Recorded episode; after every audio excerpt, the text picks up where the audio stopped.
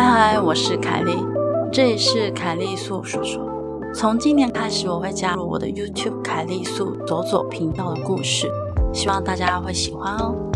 今日左左故事：真实灵异恐怖事件，云林古坑早期部落的神明神迹和恐怖诅咒事件。寺庙发炉，神明号召全村抓鬼；风水煞夺命，数任村长离奇丧失生命。希望你的耳朵能感受到毛骨悚然的氛围。今天想要来说一个云林县古坑乡棋盘村的诡异事迹。那棋盘村有发生过两个比较知名的事件，其中一个甚至还有上过全国版面的新闻。一个就是当地的某一间庙呢，是五个香炉发炉，神明指示全村要抓鬼；另一个则是有着可怕的村长诅咒。历任村长呢，太多人出事了，有人中风破产，还有人暴毙。棋盘村地名其实原本叫做棋盘厝，据说呢是以前这里出了一位秀才，那这个秀才因为高中任官，所以就回乡祭祖，树立旗帜。在家门口前面呢，就树立旗杆挂御赐的旗帜，因而这个地方就得名叫做旗杆厝。变音呢，则为棋盘厝这样子。后来才又再改回棋盘村。在二零零八年的时候，云林县古坑乡棋盘村主要的信仰中心为义天宫。那呢，那他呢主祀玄天上帝。那那一天呢，当时庙里正好在诵经，正当快要结束的时候，庙里的五个香炉都只有一炷香。却突然在同一个时间起火燃烧，就是大家所知道的花楼这样子。那庙方人员就不敢大意啊，就起乩问玄天上帝是不是有什么事情要指示。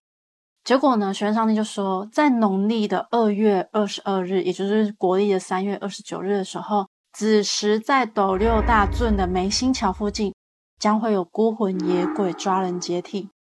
那神明要大家，如果在晚上十点的时候经过那边。看到奇怪的东西时，千万不要通过，立马掉头就走，免得被抓交替这样子。这一座梅心桥呢，主要是斗六市梅林里古坑乡棋盘村民进出的主要桥梁，它的往返车辆众多。这座桥主要是建在斗六大圳之上。那梅心桥其实短短才七公尺而已，却时常发生了一些诡异的事情。那老一辈的人还指出，在以前的日本统治时期，这个地方就已经被传出有很多的灵异事件。村民还表示呢，也有不少人在那里轻生，甚至有时候会遇到从上面漂流下来的尸体，然后就卡在桥墩那里。还有人说呢，如果你只是在那边洗个手，就会被奇怪的力量给拖进去水中。也听说，如果有八字比较轻的人经过那里的时候，都会觉得特别的阴森寒冷，而且会感到不舒服。所以，除非必要的话，不会有人想要特别的经过那里。那因为这个玄天大帝的义天宫发怒了嘛，也指示了这样子的事情。庙方人员对此就不敢轻忽啊，就邀集了村长、邻长，还有境内的南天宫、玉天宫、万善堂，然后就一起开会研商。中间呢，也有在请神明再度降级。那神明就说好，那村民们要在农历的二月二十二日之前举行路祭。同时呢，当天三座庙宇主祀神明就会出巡来抓鬼，并且呢，需要搭配着跳钟馗、三十六天罡、守教及八家将等阵头。那就在二零零八年的三月二十七日，棋盘村动员了五个部落以及斗六溪底部落数百名的村民，全体总动员。分别在辖内的梅心桥、斗六大圳七号、八号等三座桥摆设丰富的饭弹进行路祭。那捉鬼队伍呢，就由棋盘村当时的村长手持二十二台尺高的鹿旗开路，后有南天宫、玉天宫的主委分别持龙旗、虎旗、关公、玄天上帝还有太子等神明的守教神教，另外还有手持竹扫帚的三十六天罡、钟馗。还有八家将等，村里呢属虎属龙的壮丁呢，就要拿开光过的扫把打头阵来当神明的前锋。而当抓鬼队伍行经三座桥头，手轿就不停的旋转，上下激烈震荡。之后呢，再由庙方人员在桥头旁的空地钉上了镇压法宝青竹棍以及犁头斧，整个抓鬼仪式才算完成。那民俗学家就说，这个离头符啊，有点像是我们知道的拒麻的功能，它有镇守以及围栏的功能，它要把那些鬼围住，然后让神明来收服这些鬼。那这个路祭结束之后呢，这里也就恢复平静了，没有再发生过奇怪的灵异事件，甚至是抓交替。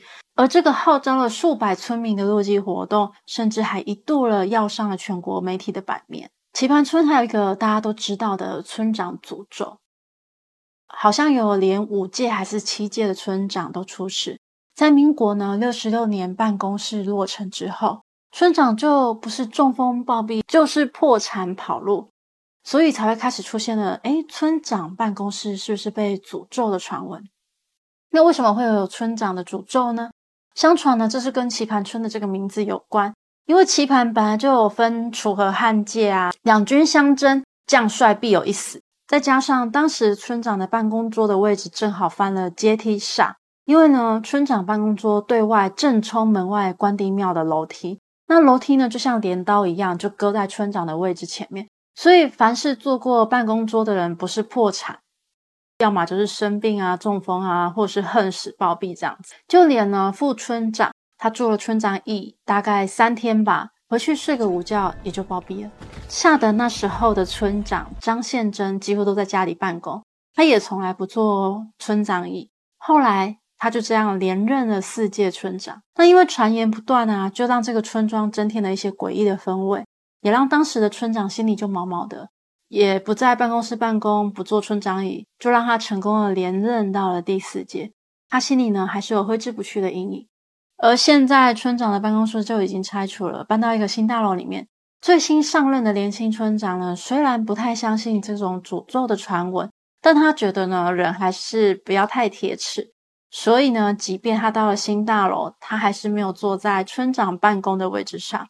虽然他不鼓励迷信，但他仍尊重民俗说法。这就是我今天要分享的两个云林县古坑乡棋盘村的诡异传闻。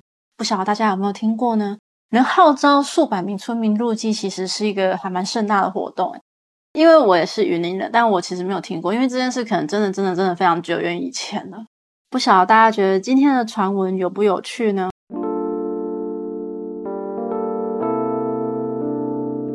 今天的节目就到这里喽，欢迎在 First Story 的留言区留言给我，也可以到 YouTube 或是 FB 粉专找我。下次你想听听什么故事呢？我们下次见喽。